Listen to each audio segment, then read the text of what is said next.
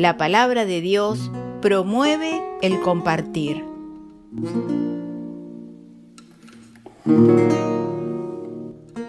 Así preparas la tierra, riegas los surcos, igualas los terrones, tu llovizna los deja mullidos, bendices sus brotes. Del Salmo 65.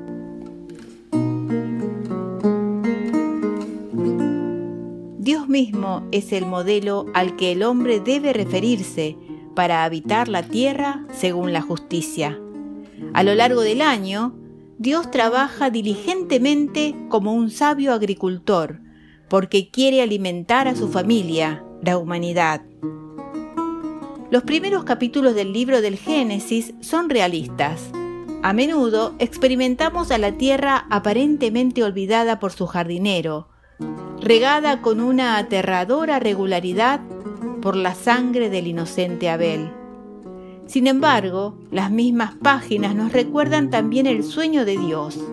La humanidad está llamada a habitar la tierra y a cooperar con su Creador, custodiándola con pasión y cultivándola responsablemente. En el sueño de Dios, la tierra es el jardín del encuentro, del enfrentamiento y del compartir. Ayudémonos mutuamente a vivir nuestras relaciones eclesiales y familiares, labrando profundamente en la tierra de nuestros esquemas mentales con la reja del arado de la buena palabra de Dios, para aprender a acoger y descubrir como hermanos a los que ya no pueden cultivar su tierra porque se ven obligados a huir por las guerras y la violencia. El Papa Francisco nos recuerda que la tierra que Dios nos ha confiado está habitada en gran parte por personas hambrientas y desesperadas que necesitan ser acogidas en torno a la mesa de la solidaridad. ¿Qué tipo de mundo queremos dejar a quienes nos sucedan, a los niños que están creciendo?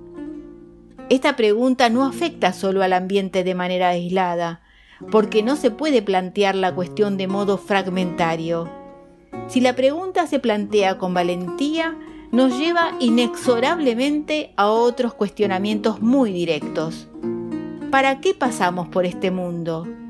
¿Para qué vinimos a esta vida?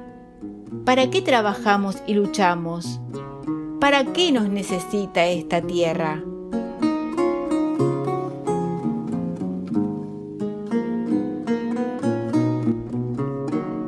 La meditación de la palabra de Dios te ha llevado a cuidar la creación y a compartir tus bienes con los necesitados?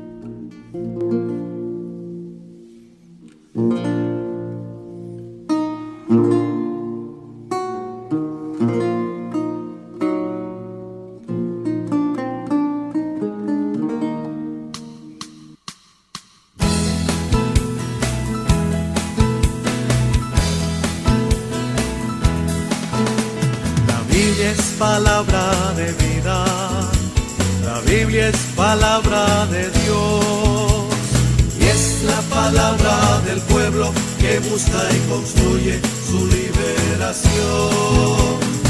Es la palabra del pueblo que busca y construye su liberación.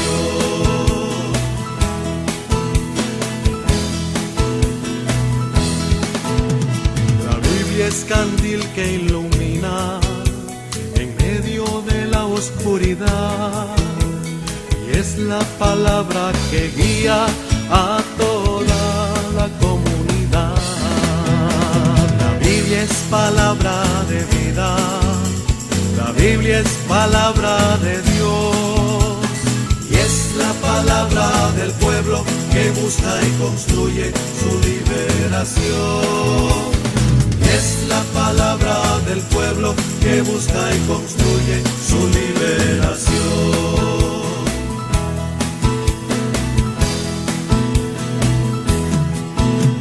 La Biblia es como nuestra cuma, con ella hay que podar toditas las amarguras que hay en nuestra realidad.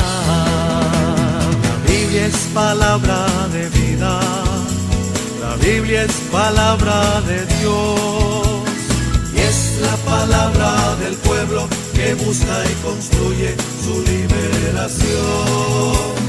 Y es la palabra del pueblo que busca y construye su liberación.